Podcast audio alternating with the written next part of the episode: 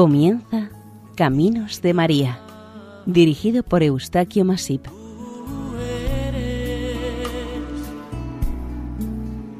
entre todas las mujeres. Nuestra cordial bienvenida a Caminos de María, un programa realizado por el equipo de Radio María Nuestra Señora del Lledó de Castellón. Les ofrecemos hoy el capítulo dedicado a Nuestra Señora de la Medalla Milagrosa.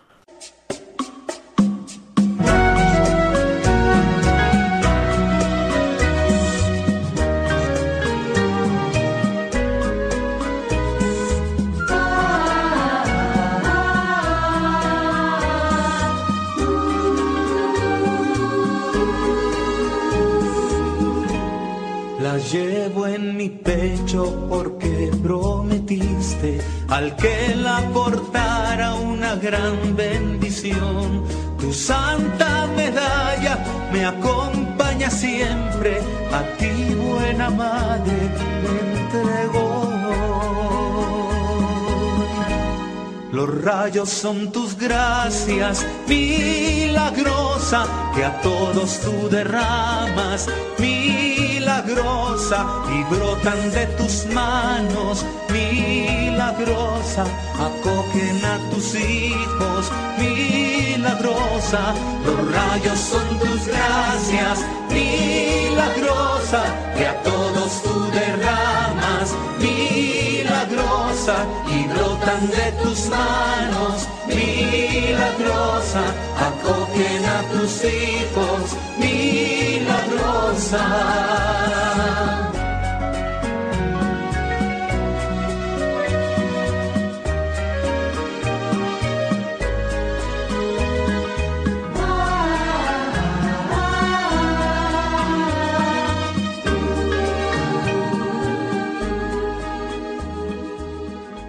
Es evidente que durante el conflictivo y luctuoso siglo XIX, la historia de Europa y de Francia en particular contó con una serie de personas muy especiales y piadosas, provistas o dotadas con una gracia especial de la divina providencia para afrontar, resolver y estimular al ser humano ante tantas guerras, epidemias y desastres naturales como ocurrieron en este siglo. La historia de esta advocación mariana de Nuestra Señora de la Medalla Milagrosa se inicia a principios del siglo XIX en la Borgoña francesa, en el pequeño pueblo de esta región, Fen-le-Motier. Aquí nació una niña que fue bautizada al día siguiente de su nacimiento. Su familia era de profunda creencia cristiana. Se le impuso el nombre de Catalina Zoé Labouré y durante su infancia todo el mundo la llamaba Zoé. La familia Labouré tenía diez hijos y Zoé ocupaba el octavo lugar. Cuando Catalina tenía nueve años murió su madre y a pesar de tan corta edad se le ocurrió coger una imagen de la Virgen que tenían en casa y le rezó intensamente para que a partir de ahora fuera su madre. Desde hoy vos seréis mi madre. Con esta poderosa ayuda, Catalina superó la pérdida de su madre terrena. Para las gentes devotas le fue concedida, sin duda, una gran fortaleza que la acompañó toda su vida. Su infancia transcurrió entre Saint-Rémy, en casa de una tía, durante dos años, y en su pueblo, Fin. Era una niña muy amante de la oración y todas las mañanas iba a rezar a la iglesia que distaba unos tres kilómetros de la granja donde vivía. Entre Catalina y su hermana mayor, María Luisa, realizaban los trabajos de la casa y de la granja y todos los que fuere menester. En verano se levantaban a las cuatro de la mañana y se ocupaban de atender la casa y a los animales de la granja. Luego atendían y cultivaban el pequeño huerto para aprovisionar la casa. Un día, la hermana mayor, María Luisa, como en su hogar familiar se habían incorporado dos nuevas mujeres, Serían estas las que ahora llevarían la casa y ella decidió ingresar en las hijas de la caridad. Con esta decisión, Catalina se convirtió en la nueva ama de casa. Cuando Catalina tuvo 18 años, soñó en una ocasión que estaba en la iglesia de Fen y un sacerdote anciano revestido con ornamentos sagrados se encontraba celebrando la Santa Misa. Cuando éste terminó la celebración, se giró hacia ella y le hizo señas para que se acercara. Catalina se asustó y salió corriendo, pero el sueño continuó. Tiempo después, soñó que estaba a la cabecera de un enfermo junto con el anciano sacerdote, y éste le dijo Hija mía, es bueno cuidar a los enfermos. Ahora me huyes, pero vendrá el día en que estarás feliz de venir a mí. Dios tiene grandes designios para ti, no te olvides. Cuando le propuso a su padre el ingresar en las hijas de la caridad, éste se opuso rotundamente y le envió a París a trabajar con su hermano mayor. En este nuevo trabajo descubrió las miserias y los sufrimientos de los obreros sin trabajo o maltratados y las penalidades de sus familias, pero sobre todo la miseria humana. Un día que fue a visitar a las hermanas de la caridad de Châtillon-sur-Seine, le llamó la atención un gran retrato en el locutorio. Era un rostro que lo había visto antes y trataba de recordar. Al momento lo reconoció. Era el viejo sacerdote que se le presentaba en sus sueños. Intrigada, le preguntó a la hermana que la acompañaba quién era aquel sacerdote del cuadro. La hermana le respondió Es nuestro padre, San Vicente de Paul. En enero de 1830, Catalina fue recibida como postulante de las Hijas de la Caridad con el consentimiento de su padre. Tres meses después pasó a París, a la casa que esta orden tiene en la calle de Bac número 140. El 21 de abril de este mismo año, los restos de San Vicente de Paul fueron trasladados a la capilla de los padres lazaristas o paules, y entre el numeroso cortejo de acompañamiento estaba Catalina. El domingo 18 de julio de 1830, víspera de la fiesta de San Vicente de Paul, la maestra de novicias les habló a estas de la devoción de los santos hacia la Virgen María. Esta piadosa y mariana charla despertó en Catalina un fuerte deseo de querer, poder ver y contemplar el rostro de la Santísima Virgen. Con este esperado deseo se acostó esa noche y se durmió pensando que San Vicente y su ángel de la guarda mediarían para obtener este anhelado deseo. Esa noche del 18 al 19 de julio de 1830, hacia las 23 horas y media de la noche, iba a acontecer un hecho extraordinario en el convento de esta comunidad. Catalina oyó por tres veces que la llamaban por su nombre. Corrió la cortina de su dormitorio y vio a un niño de cuatro o cinco años, vestido de blanco, que le dijo Aprisa, vístete, ven a la capilla, la Santísima Virgen te espera. Catalina vacila, no acaba de entender nada, pero no se detiene ni un momento se viste rápidamente y se pone a disposición de su misterioso y pequeño guía. Salieron ambos de la habitación, subieron la escalinata del interior de la casa, pasaron por los pasillos que se iban iluminando a su paso, siempre detrás del niño, el cual despedía hermosísimos rayos de luz. Ella diría con el tiempo que el niño fue su ángel de la guarda, al llegar a las puertas cerradas de la capilla, éstas se abrieron de par en par ante ellos al ser tocadas por el dedito del niño acompañante, y cuenta Catalina detalladamente esta historia.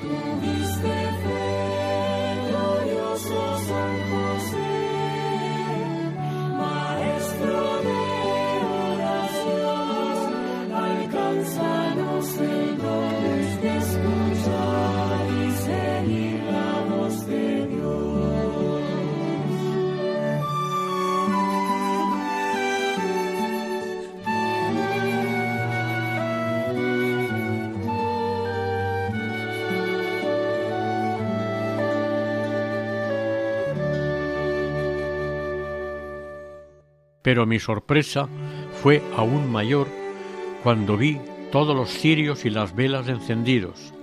Aquello me recordaba la misa de medianoche. El niño me condujo a la capilla. No vi a la Santa Virgen. Después me llevó al interior y allí me arrodillé. El tiempo pasaba y no llegaba nadie. Por fin el niño me previno y me dijo Aquí está la Santísima Virgen, mírala. Oí como una especie de roce de tela, de seda. Una señora, de una belleza maravillosa, vino a posarse sobre las escaleras y se sentó en el sillón del señor director. Yo dudaba de si sería la Virgen, pero el niño que estaba a mi lado me volvió a decir Ahí está la Santísima Virgen.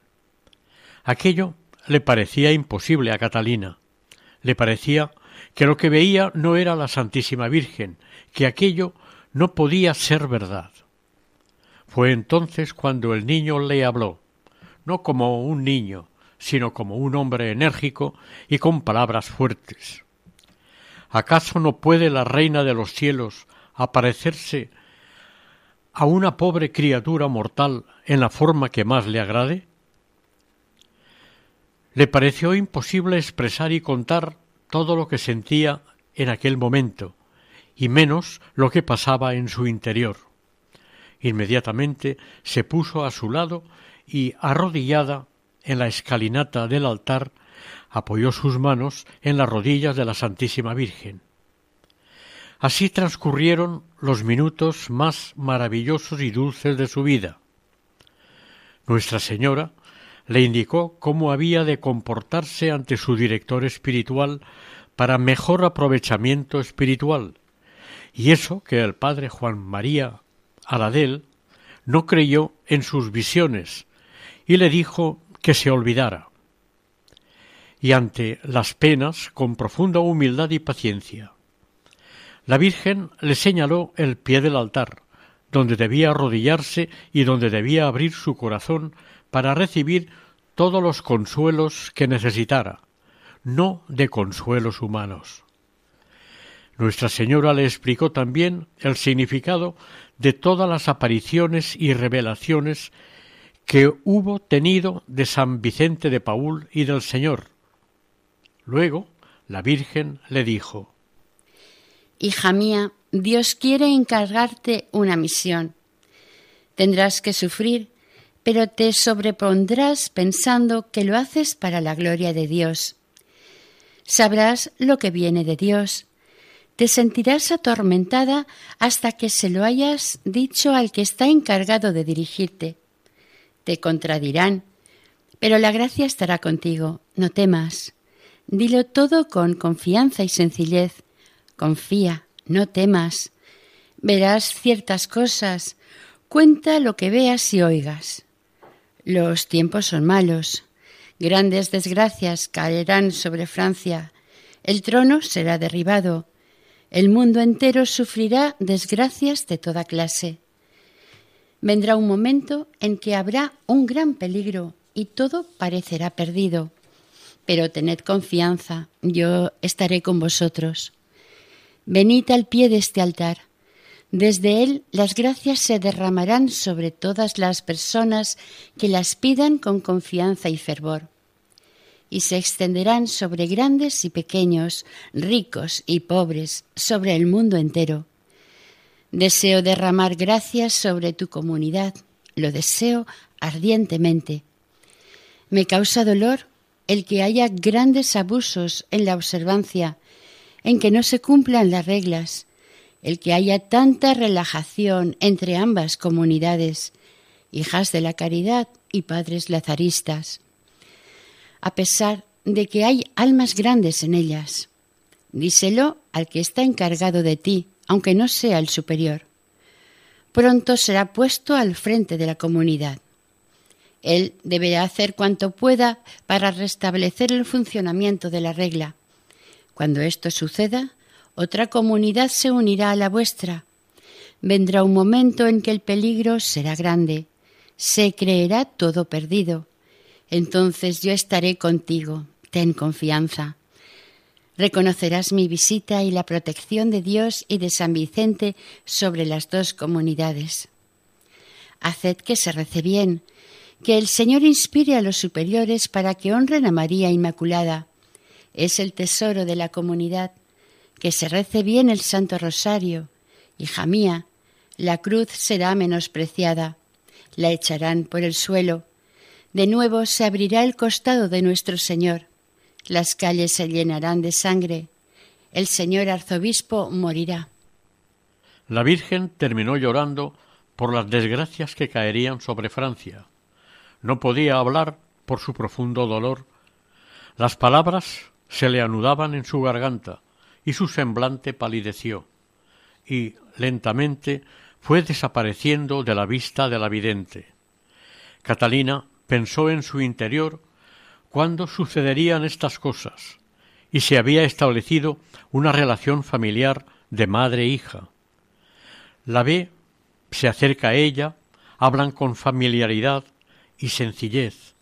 La toca y la Virgen no sólo consiente, sino que se sienta para que Catalina pueda aproximarse hasta el extremo de apoyar sus brazos y manos en las rodillas de la Reina de los cielos todas las profecías se fueron cumpliendo inexorablemente. El 27 de noviembre de 1830, cuatro meses más tarde de la primera aparición, aconteció la segunda visión. Fue el sábado de la víspera de Adviento.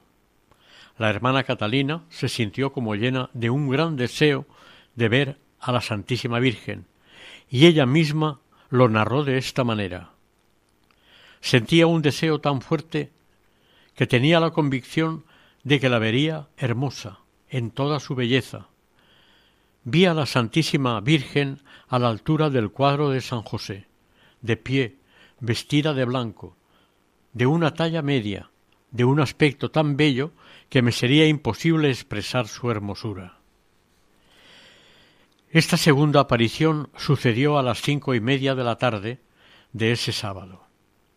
Las hermanas estaban en la capilla en la hora de la meditación. Nadie se dio cuenta de esta aparición. Al igual que la primera vez, Catalina oyó el suave roce de la tela de seda del vestido de Nuestra Señora. Un dulce presentimiento la estremeció, levantó su mirada y vio nuevamente ante sí a la Virgen Santísima. Apareció vestida de blanco, con mangas largas y túnica cerrada hasta el cuello. Cubría su cabeza un velo blanco, que, sin ocultar su figura, caía por ambos lados hasta los pies. Cuando quiso describir su rostro, sólo acertó a decir que era la Virgen María en su mayor belleza. Estaba sobre un globo blanco, del que solamente se veía la parte superior. Los pies de la Virgen estaban aplastando una serpiente verdosa, con manchas amarillentas. Sus manos, levantadas a la altura del corazón, sostenían otra esfera más pequeña de oro y coronada por una crucecita. La figura de la Virgen iba volviéndose cada vez más bella y deslumbrante, a medida que ofrecía la pequeña esfera dorada del Señor. Sus ojos, levantados hacia el cielo, como pidiendo misericordia. Catalina, en cada dedo de la Virgen, vio tres anillos en cada uno de ellos, llenos de piedras preciosas que esparcían rayos luminosos hacia todas partes. Catalina, poco antes de morir, contó que una voz le decía en aquel momento Este globo que ves representa al mundo entero, preferentemente a Francia, y cada una de las personas en particular. Los rayos son el símbolo de las gracias que derramo sobre cuantos me las piden y la alegría que siento al darlas. Algunas piedras preciosas no despiden rayos, son las piedras que representan las gracias que se han olvidado pedirme. De pronto, la pequeña esfera coronada con la crucecita desapareció. María extendió los brazos hacia la esfera situada a sus pies. Los rayos luminosos cubrieron la tierra entera, pero brillaron con especial intensidad sobre la parte que estaba Francia. Luego, la Virgen fue rodeada por una especie de aureola ovalada sobre la que apareció escrita con letras de oro esta invocación Oh María, sin pecado concebida, rogad por nosotros que recurrimos a vos. Explica Catalina que ella me hizo comprender lo agradable que le es a Dios el que se rece a la Santísima Virgen y lo generosa que ella es con las personas que le rezan. Cuántas gracias concede a las personas que le piden y la alegría que siente dándolas. Un día que Sor Catalina estaba bastante inquieta por no saber qué inscripción poner en el reverso de la medalla, durante la oración la Virgen le dijo La M y los dos corazones son bastante elocuentes. El simbolismo y el significado de la medalla queda claro para Catalina. En el anverso nos muestra la primera parte de la jaculatoria, o oh María sin pecado concebida, que hace referencia a la Inmaculada Concepción de la Virgen. Esta frase, al padre Alaldel, confesor de Catalina, le costó mucho admitirla, porque el dogma de la Inmaculada Concepción de la Virgen no estaba aún definido por la Iglesia. Hasta 1854 no sería definido. La segunda parte de la jaculatoria, Catalina explica de la siguiente manera. Rogad por nosotros que recurrimos a vos. Nos indica que María es la medianera universal, la medianera de todas las gracias ante la Santísima Trinidad. Los rayos que salen de sus manos hacia la tierra y la esfera que tiene a sus pies representan las gracias que de ella emanan y se reciben por su mediación como reina de los cielos y tierra. María, aplastando la cabeza de la serpiente que está sobre el mundo, tiene todo el poder en virtud de su gracia para triunfar sobre Satanás. El color de su vestuario y las doce estrellas sobre su cabeza es la mujer del Apocalipsis, vestida de sol. Vuelta la medalla, por el reverso, Catalina vio la letra M rematada con una pequeña cruz y al pie los sagrados corazones de Jesús y María. Es el misterio de redención que pagó Cristo, obediencia, sacrificio y entrega. El corazón de Jesús rodeado de una corona de espinas y el de María traspasado por una espada, como indicando que María es corredentora la indisoluble devoción a los dos y su reinado. La letra M es la inicial del nombre de la Virgen y de su maternidad universal. La cruz que se apoya en ella nos habla de su maternidad divina. La barra es la letra del alfabeto griego iota o la I, monograma del nombre Jesús. Todo esto queda rodeado por las doce estrellas que recuerdan la visión de San Juan en el capítulo doce del Apocalipsis y simbolizan la realeza de María, Reina del Universo. Cuando la hermana Catalina tuvo todo esto asimilado, nuevamente una voz le dijo Haz mandar acuñar una moneda según este modelo, y las personas que la lleven con fe y hagan con piedad esta corta oración gozarán de una protección muy especial de la Madre de Dios. El padre Aladel, de momento, no acogió muy bien esta segunda visión, y le dijo a Catalina que estas cosas eran pura ilusión, y que si quería honrar a la Virgen, que imitara sus virtudes y contuviera su imaginación. Esta respuesta del padre confesor le resultó muy dura a Catalina, pero obedeció. En cierta manera se sintió aliviada porque al menos se atrevió a hablar. La tercera aparición ocurrirá a finales de diciembre de 1830, también a las cinco y media de la tarde. En esta ocasión la Virgen le dice a Catalina en adelante ya no me verás, hija mía, pero oirás mi voz en la oración.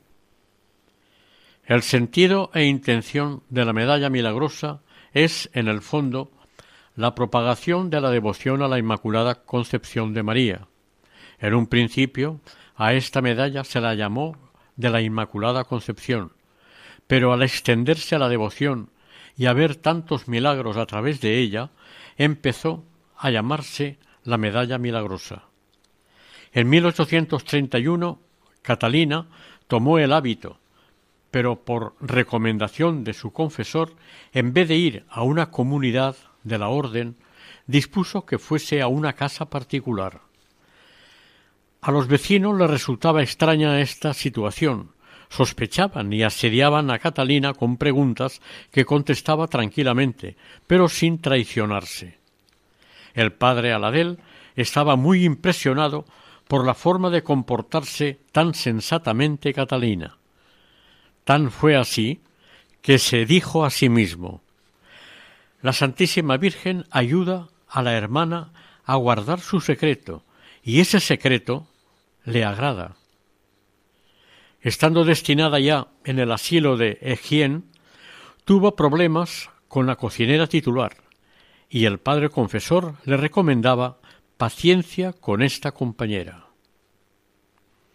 Una voz interior la acuciaba para que insistiera ante el padre Aladel sobre la medalla. Esta situación atormentaba al padre Aladel, porque impedía que el deseo manifestado por la Virgen a Catalina entonces decidió a consultarlo con los padres lazaristas y pidió consejo al arzobispo de París. Este le respondió de esta manera que se difunda esta medalla es conforme a la fe, que se acuñe sin mencionar las apariciones. El árbol se juzgará por sus frutos. El padre se puso en contacto con el joyero Bachet y le encargó las medallas. Las primeras mil quinientas medallas estuvieron disponibles el 30 de junio de 1832.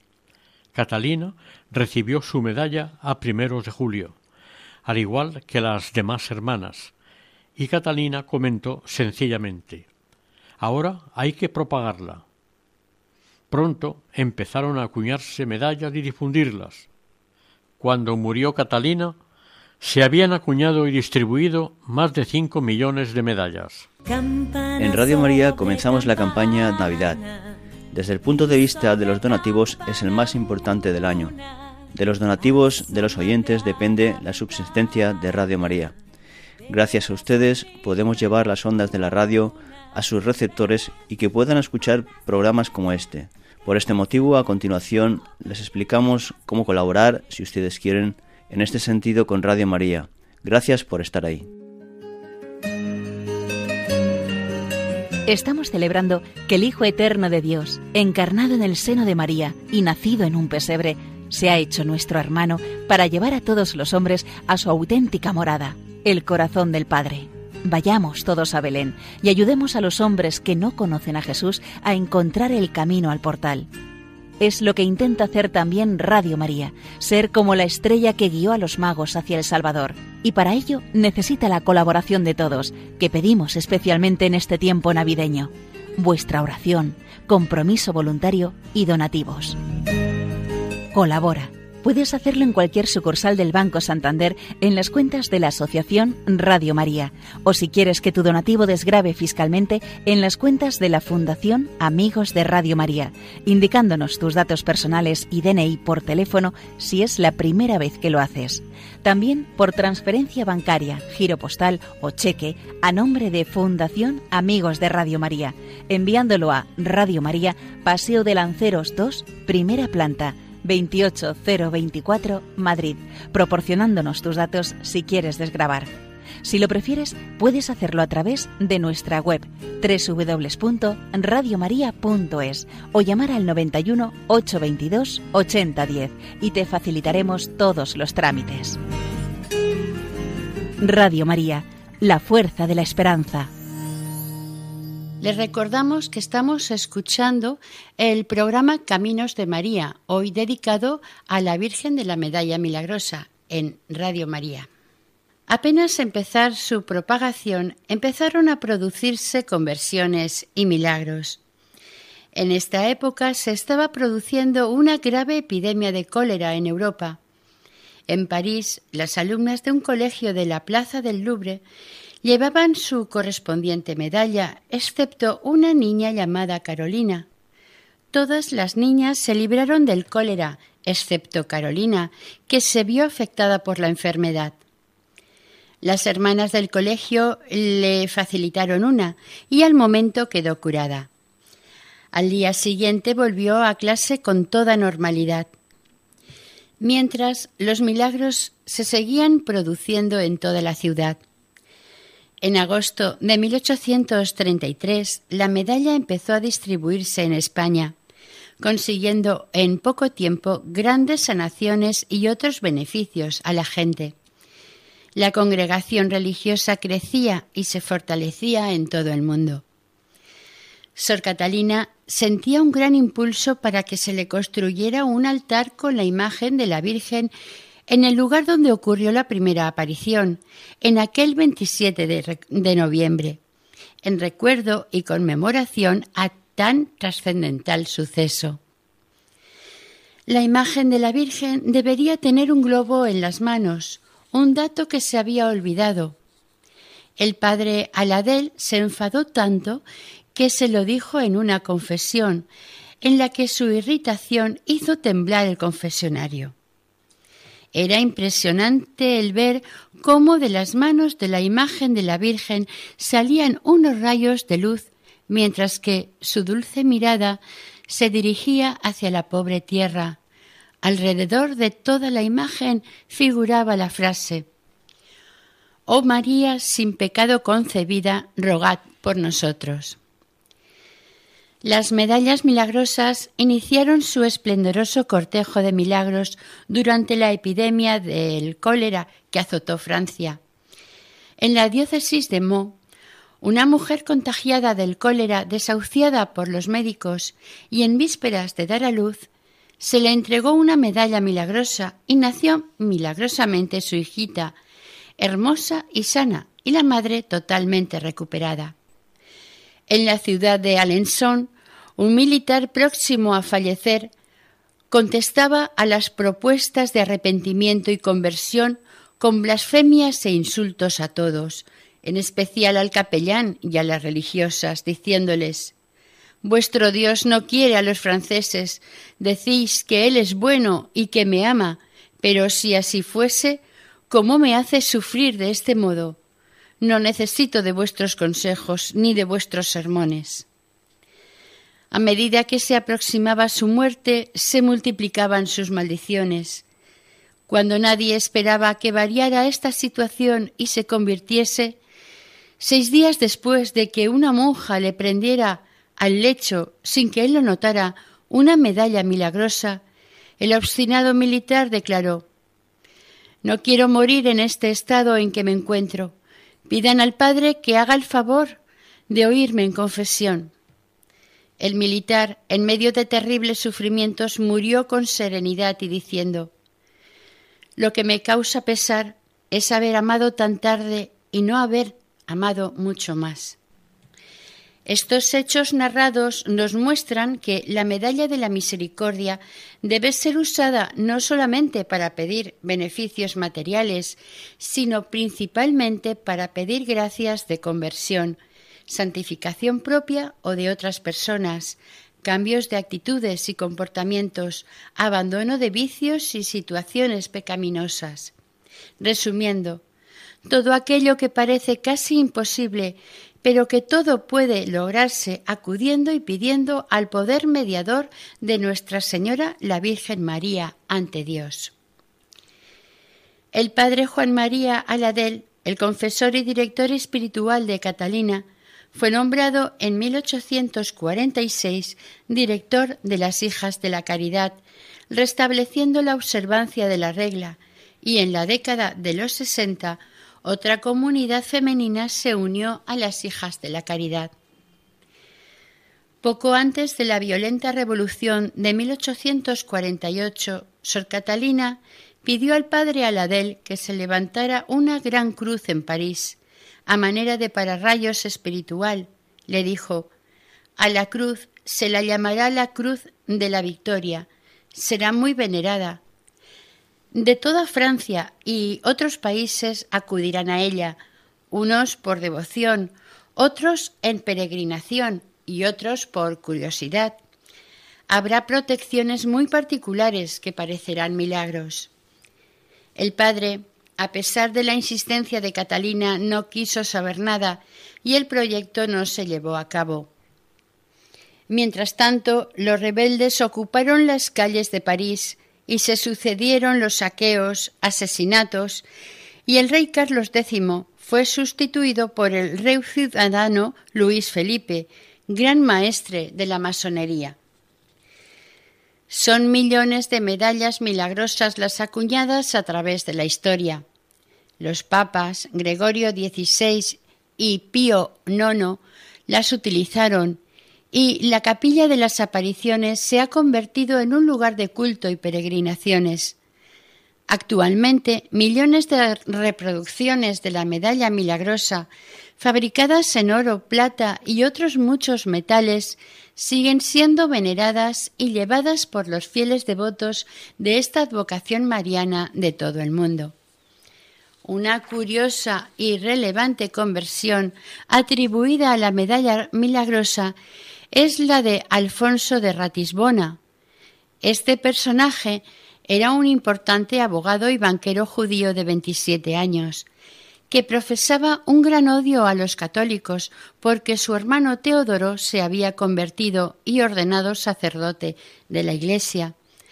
Este tenía como insignia la medalla milagrosa y era un denodado luchador por la conversión de los judíos. Alfonso tenía pensado casarse con una hija de su hermano mayor, llamada Flora, diez años menor que él.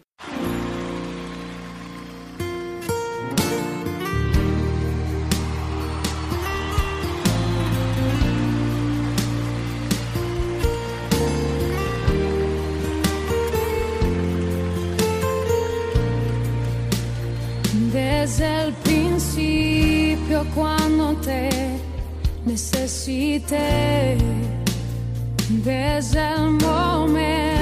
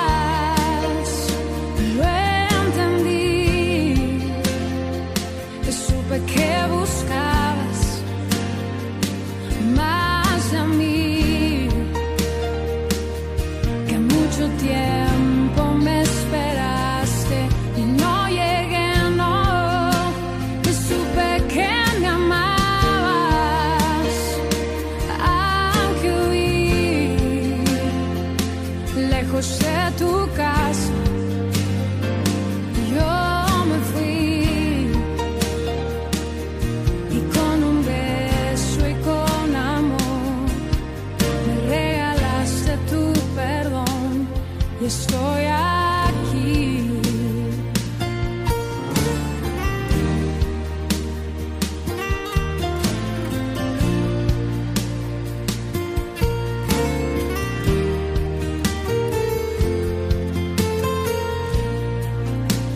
Y cuando lejos me encontraba, te sentí.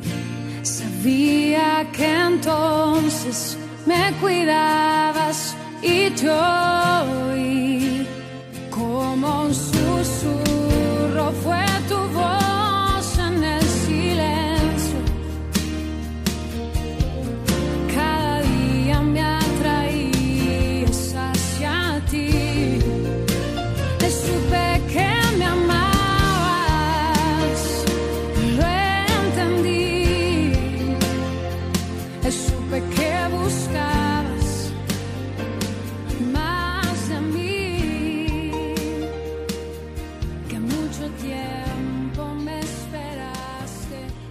en enero de 1842 Alfonso realizó un viaje de turismo por el sur de Italia y la isla de Malta, por un error de trenes llegó hasta Roma.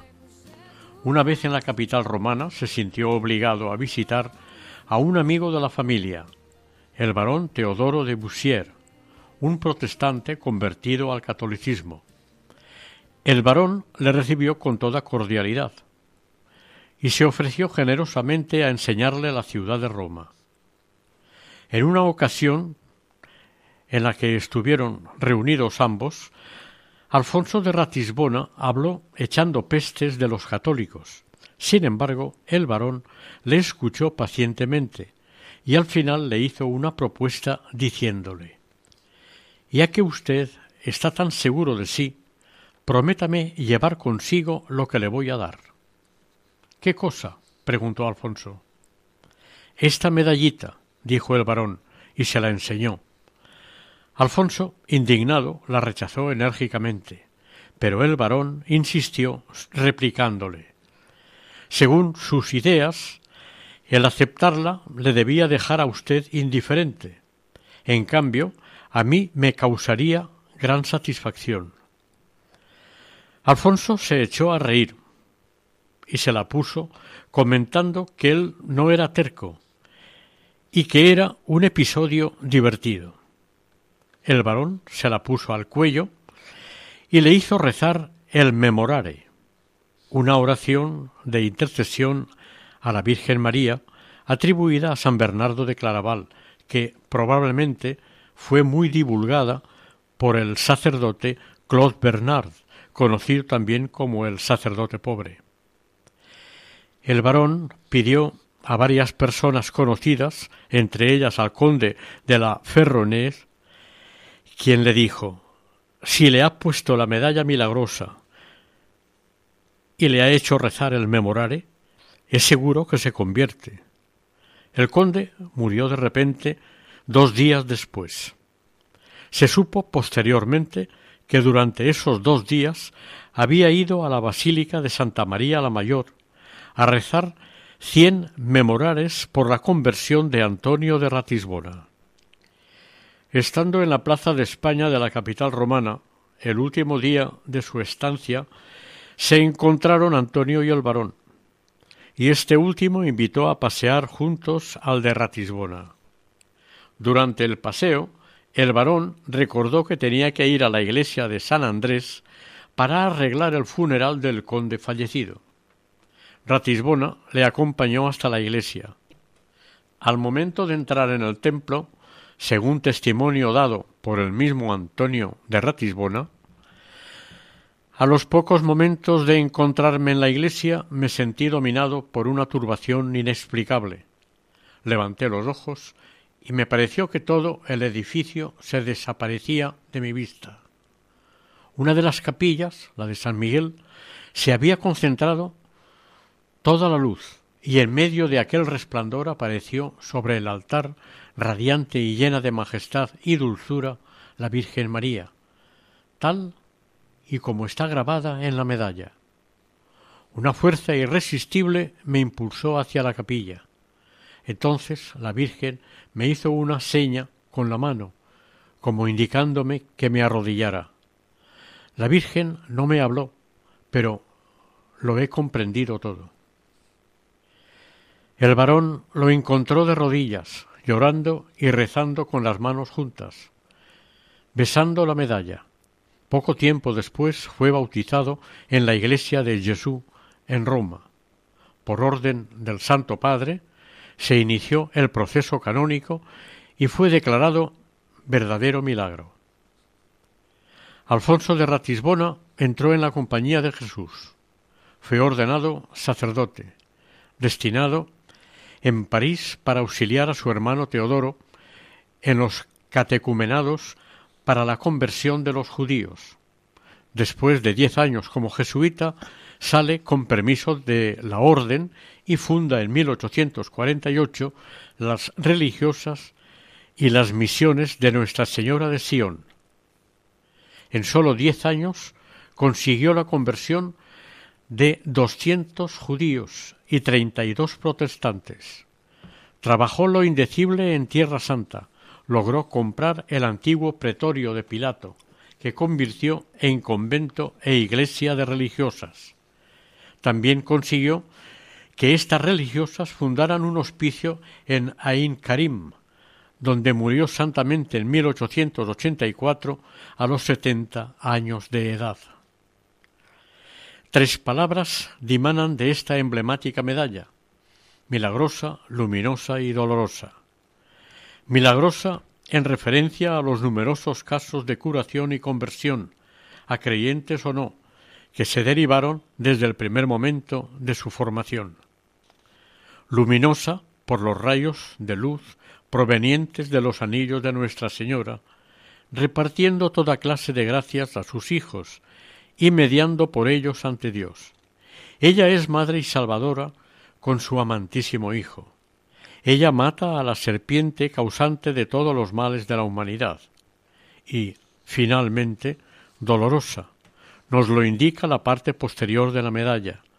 María y Jesús, con sus corazones perforados, nos cuentan una historia de entrega, dolor y amor, de permanente sacrificio, dos corazones sacrificados por la salvación del ser humano.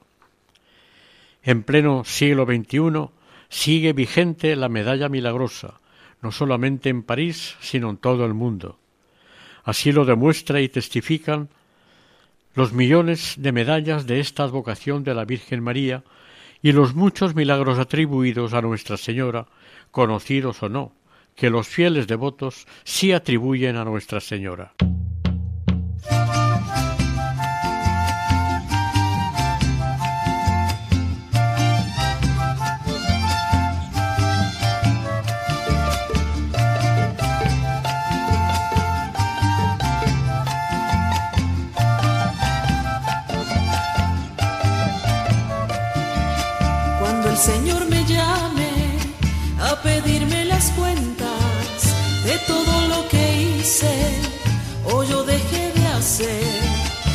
Esté junto a Él, porque ya me ha llamado con emoción inmensa, mi cuello mostraré.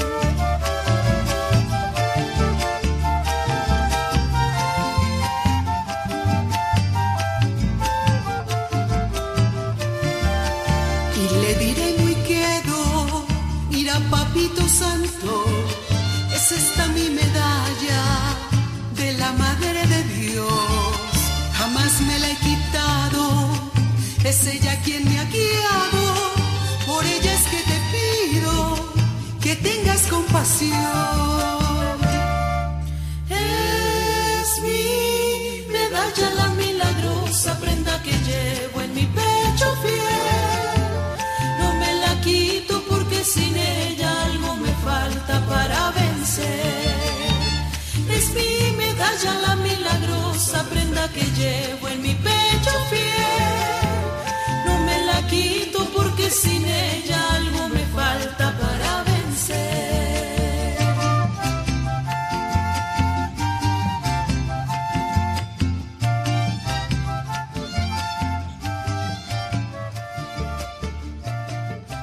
Oración. Acuérdate, piadosísima siempre Virgen María, que no se ha oído decir jamás, que ninguno de los que han recurrido a vuestra protección e implorado vuestro socorro hayan sido abandonados por ti. Animado con esta confianza, oh Virgen de las vírgenes, a ti vengo. Gimiendo bajo el peso de mis pecados, me postro a tus pies.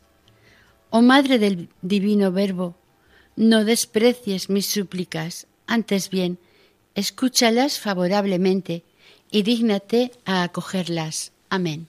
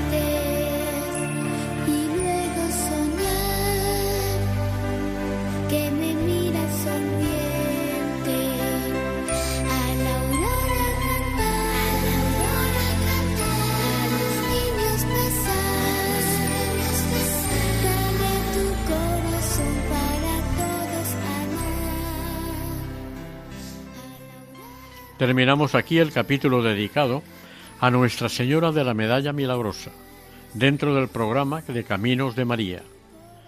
Si desean colaborar con nosotros pueden hacerlo a través del siguiente correo electrónico caminosdemaria@radiomaria.es. El equipo de Radio María en Castellón, Nuestra Señora del Lledó, se despide deseando que el Señor y la Virgen nos bendigan.